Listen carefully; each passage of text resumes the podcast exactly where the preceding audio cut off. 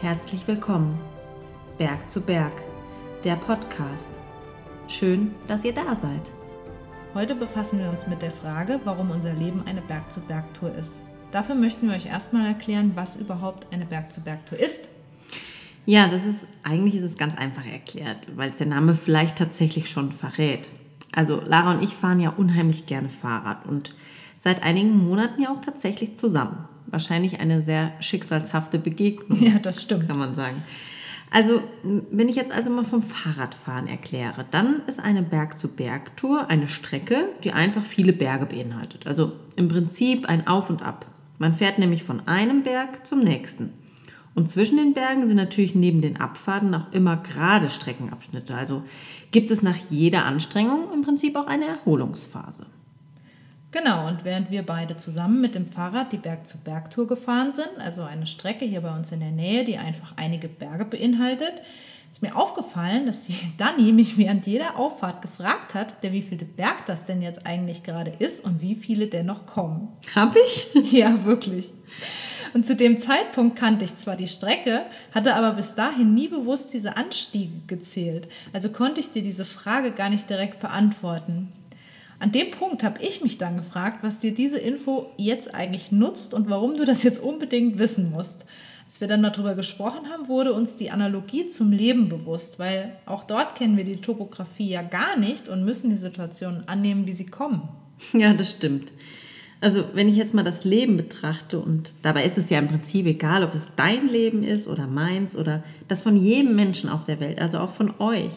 Man ist einfach niemals nur oben und man ist doch auch niemals nur unten.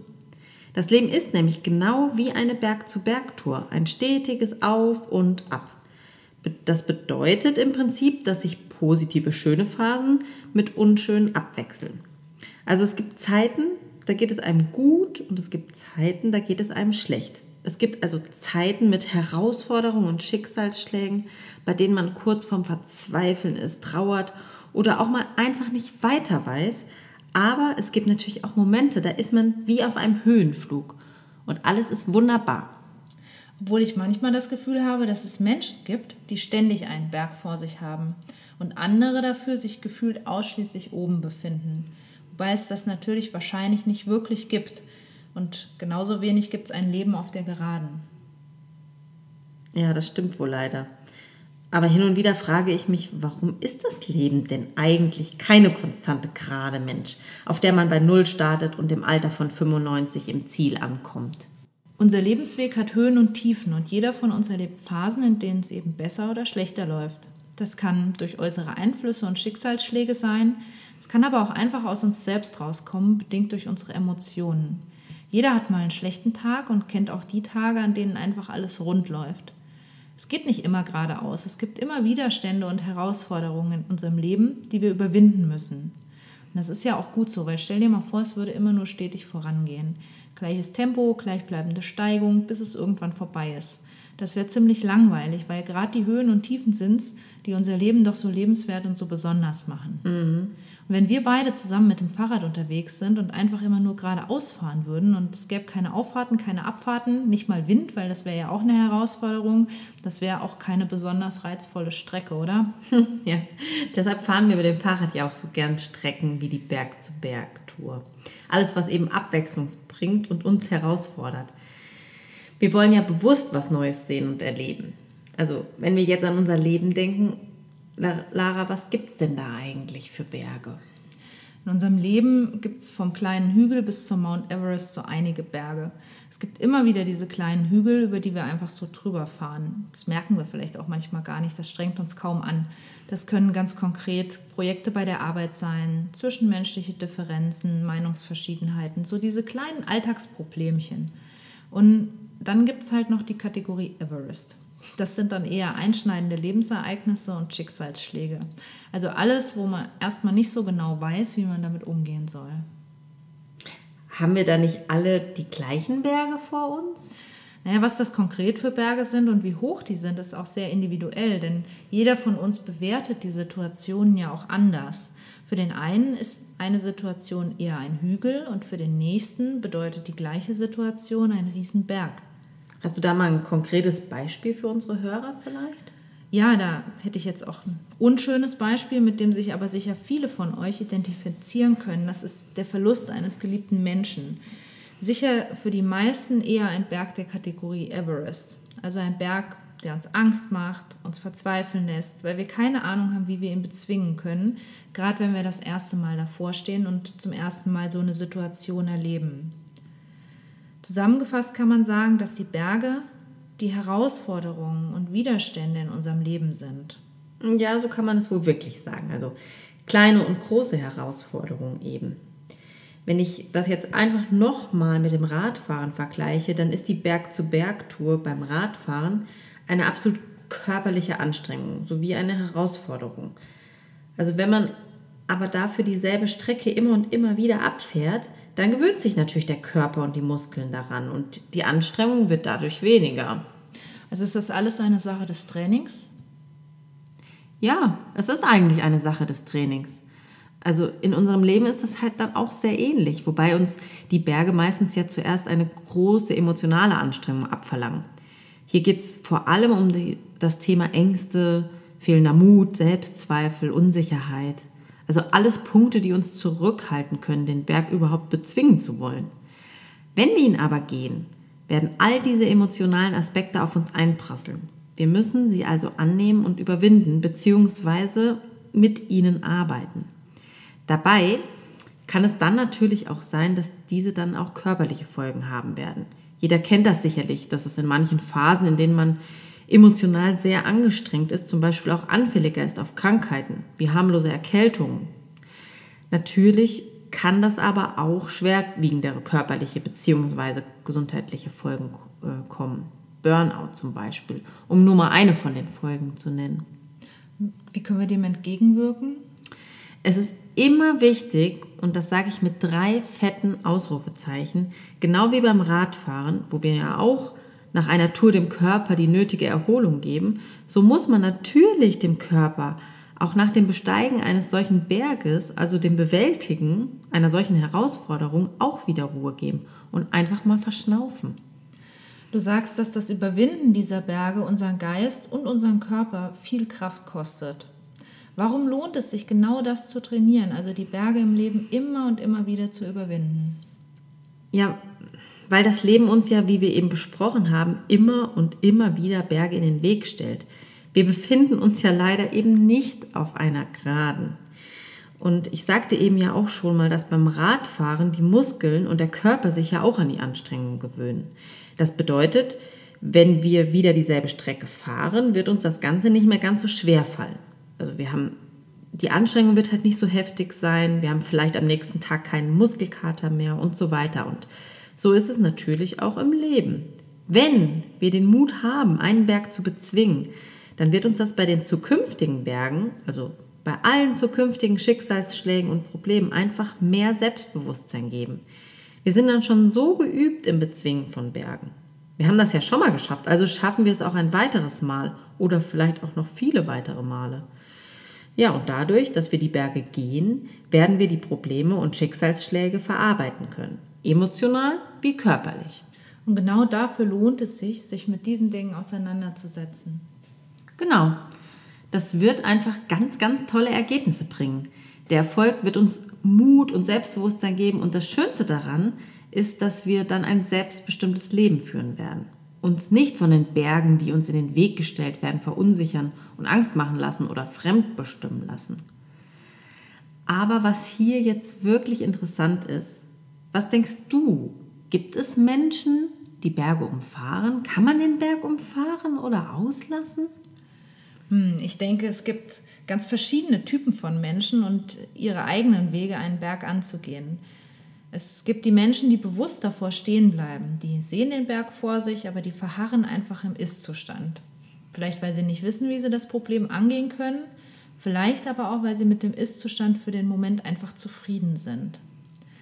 Dann gibt es sicher Menschen, die einen Tunnel oder Umweg suchen. Das sind die, die mit dem Ist-Zustand zwar unzufrieden sind und wissen, dass sie aktiv was tun müssen. Der Berg oder das Problem erscheint denen aber so groß und unlösbar. Daher suchen die aktiv einen Weg am Berg vorbei. Manchmal gelingt das auch, ist aber sehr kurzsichtig. Ja, und dann gibt es noch die Leute, die einfach dastehen und die Augen schließen, getreu dem Motto, was ich nicht sehen kann, kann mir nichts tun. Ihr wisst selbst, dass das kein zielführender Weg ist, weil die Angst vorm Scheitern da so groß ist. Wenn man die Augen verschließt und eine Herausforderung erst gar nicht annimmt, kann man halt daran auch nicht scheitern. Hm, das stimmt. Leider kann man aber auch nichts gewinnen, wenn man Herausforderungen nicht annimmt. Nichts daraus lernen und keine Erfahrung sammeln. Sich also schlichtweg einfach nicht weiterentwickeln. Da gebe ich dir recht, weil dauerhaft kannst du damit auch nicht glücklich werden, weil das Problem oder der Berg, der ist ja nun mal da. Wirft einen Schatten auf dein Leben und auf dich, auch wenn ihr euch das vielleicht anders wünscht. Ein verdrängtes Problem ist auch leider immer noch da und wird euch früher oder später sowieso wieder einholen. Daher lässt man auch ganz viel Potenzial ungenutzt, wenn man irgendwie krampfhaft versucht, Mittel und Wege zu finden, einen Berg nicht zu begehen oder eine Herausforderung eben nicht zu meistern. So kann man sich nicht weiterentwickeln und kann auch nichts für zukünftige Berge daraus lernen. Außerdem werdet ihr nie das gute Gefühl empfinden, angekommen zu sein, etwas aus eigener Kraft erreicht zu haben, auch wenn es am Anfang wirklich unlösbar erschien. Natürlich kostet das viel Kraft, so einen Berg zu bewältigen, aber am Ende zahlt das Ergebnis sich dafür aus. Es ist wie immer im Leben, du musst auch hier erstmal was investieren, um später dafür entlohnt zu werden. Hm, ja, natürlich wisst ihr vorher nicht immer, ob der Preis gerechtfertigt ist, also ob sich eure Mühe auszahlt, zumindest nicht mit dem Ergebnis, was ihr euch wünscht. Denn das Leben ist nicht planbar. Ja, genau. Das wird nochmal sehr deutlich an dem Beispiel von eben, dem Verlust eines geliebten Menschen. Auch wenn ihr den Berg besteigt, kommt der Mensch ja nicht zurück. Ihr könnt also die Tatsache nicht verändern. Ihr könnt nur beeinflussen, wie ihr euch dabei fühlt und wie ihr damit umgeht.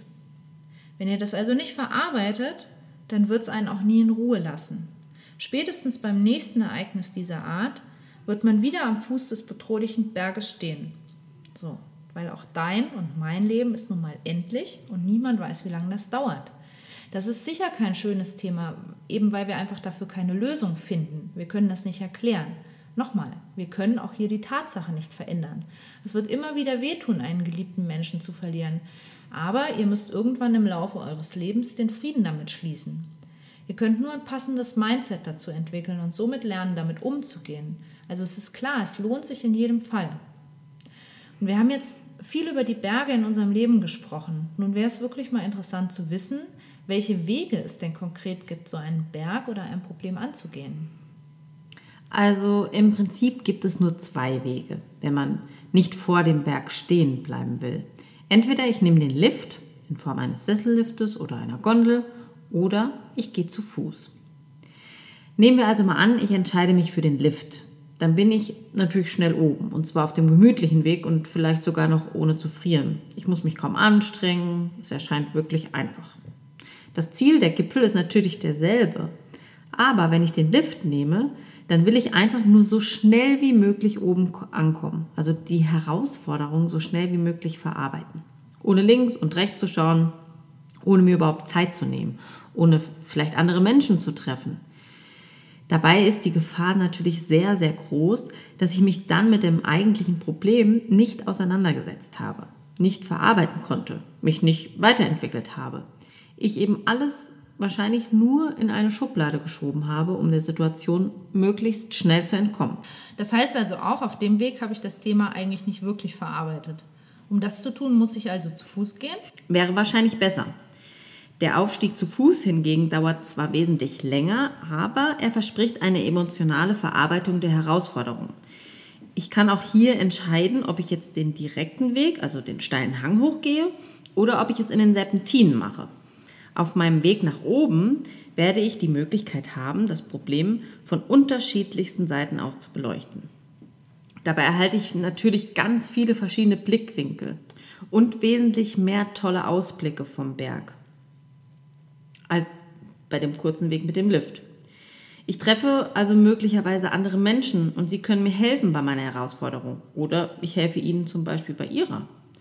Der Weg zu Fuß ist also in jedem Fall die bessere Wahl.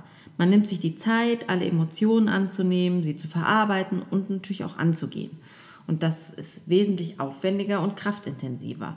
Also lohnt sich der mühsame Aufstieg im Vergleich zum vermeintlich bequemen Lift? Auf jeden Fall, weil genau das das Ziel ist. Ich sage außerdem, es gibt auch keine andere Wahl. Also sollte man losgehen. Und wenn man oben ankommt, dann erhält man auch wirklich eine fantastische, fantastische Aussicht. Und die entlohnt natürlich auch jede Minute Anstrengung. Denn wenn man oben ankommt, dann hat man sein Ziel ja erreicht, man hat es geschafft und das gibt einem ein unfassbar tolles Gefühl. Es stärkt einen innerlich und genau dies ist dann das Zeichen, dass es ein Training für die kommenden Berge ist. Denn was ich einmal geschafft habe, kann ich natürlich auch nochmal schaffen. Und wahrscheinlich wird es sogar leichter, weil ich ja weiß, dass ich es schon mal geschafft habe. Ich erinnere mich ja dann an die Werkzeuge, die ich benutzt habe. Und somit sind alle kommenden Berge natürlich auch wesentlich einfacher zu überschreiten.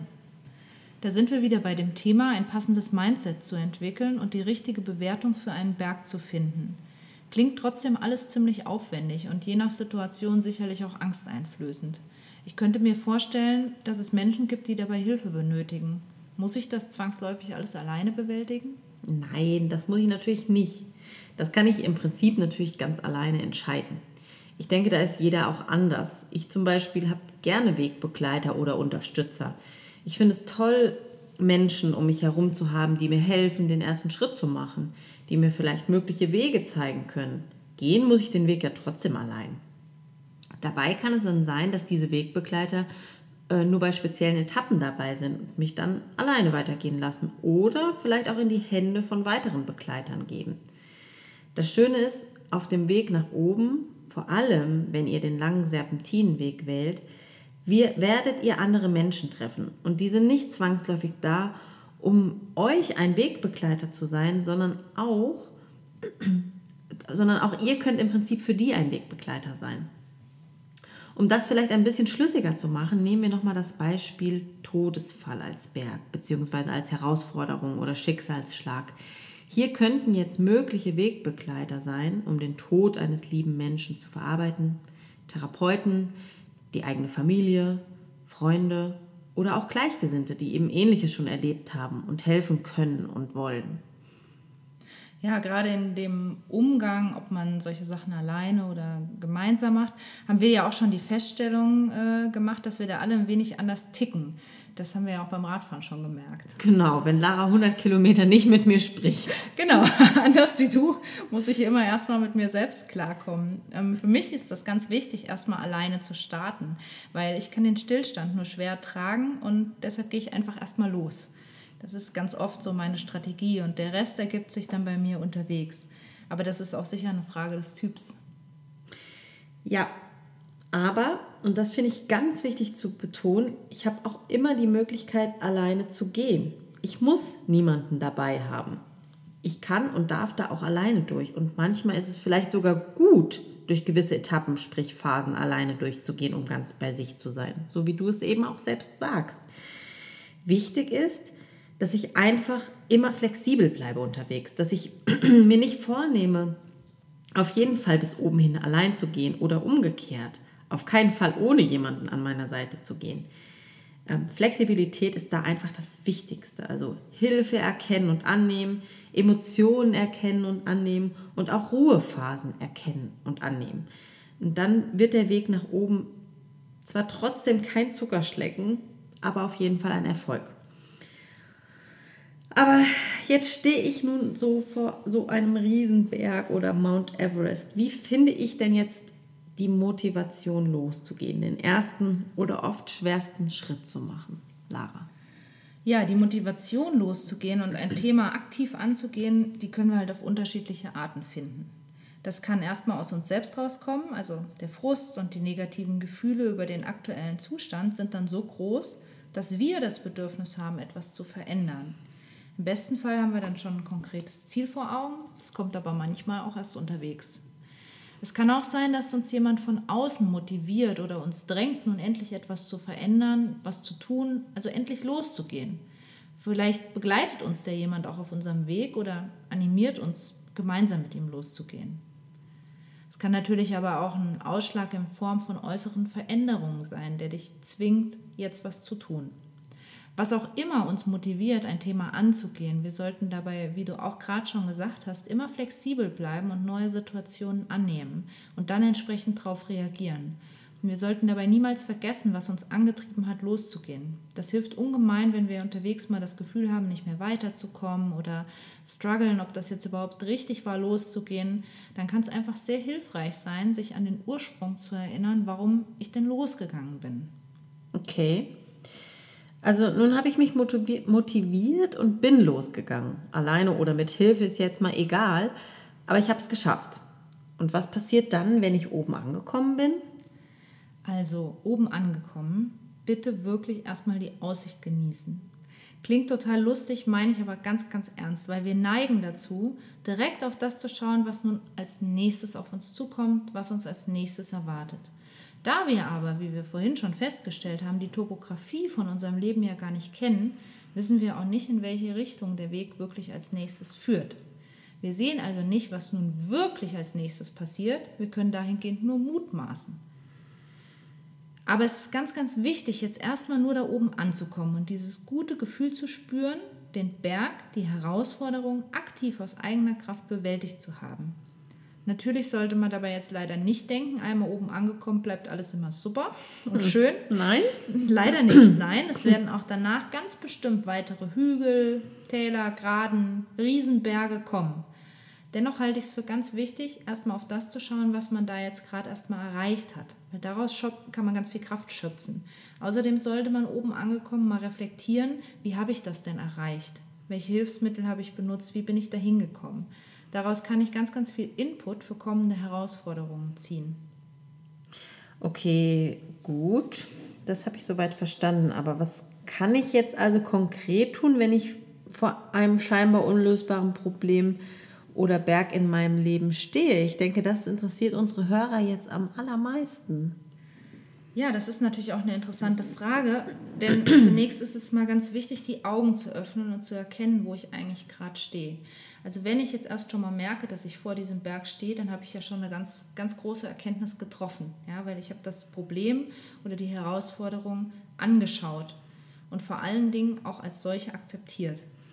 Manchmal können wir das nicht wirklich oder das fällt uns recht schwer. Da hilft es mal zu hinterfragen, wie ich denn in die Situation gekommen bin. Was hat mich in diese Situation gebracht? Oder man muss einfach mal ein paar Schritte zurückgehen und etwas Abstand gewinnen, um das große Ganze wieder zu erfassen. Und dann steht man einfach schon zu dicht dran, zu dicht davor. Als nächstes ist es dann ganz, ganz wichtig, den Berg zu bewerten. Also ist dieses Problem für mich 700 oder 7000 Meter hoch? Und welche Emotionen löst es in mir aus? Ob es mich beängstigt, frustriert oder ich einfach Angst vor dem Scheitern oder möglichen Konsequenzen habe.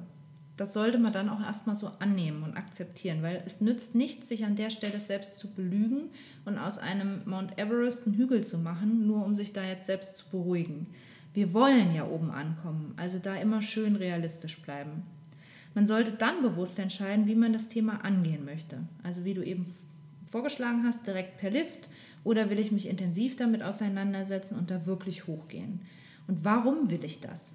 Sollte ich unterwegs mal strugglen, ist genau dieses Warum mein persönlicher Reminder. Also und dann heißt es nur noch losgehen, mit dem guten Gefühl ganz aktiv Verantwortung für das eigene Leben zu übernehmen? Ganz genau. Und unterwegs immer schön flexibel bleiben, was Wege und Weggefährten angeht. Oftmals ergeben sich Möglichkeiten, die wir vorher gar nicht gesehen haben.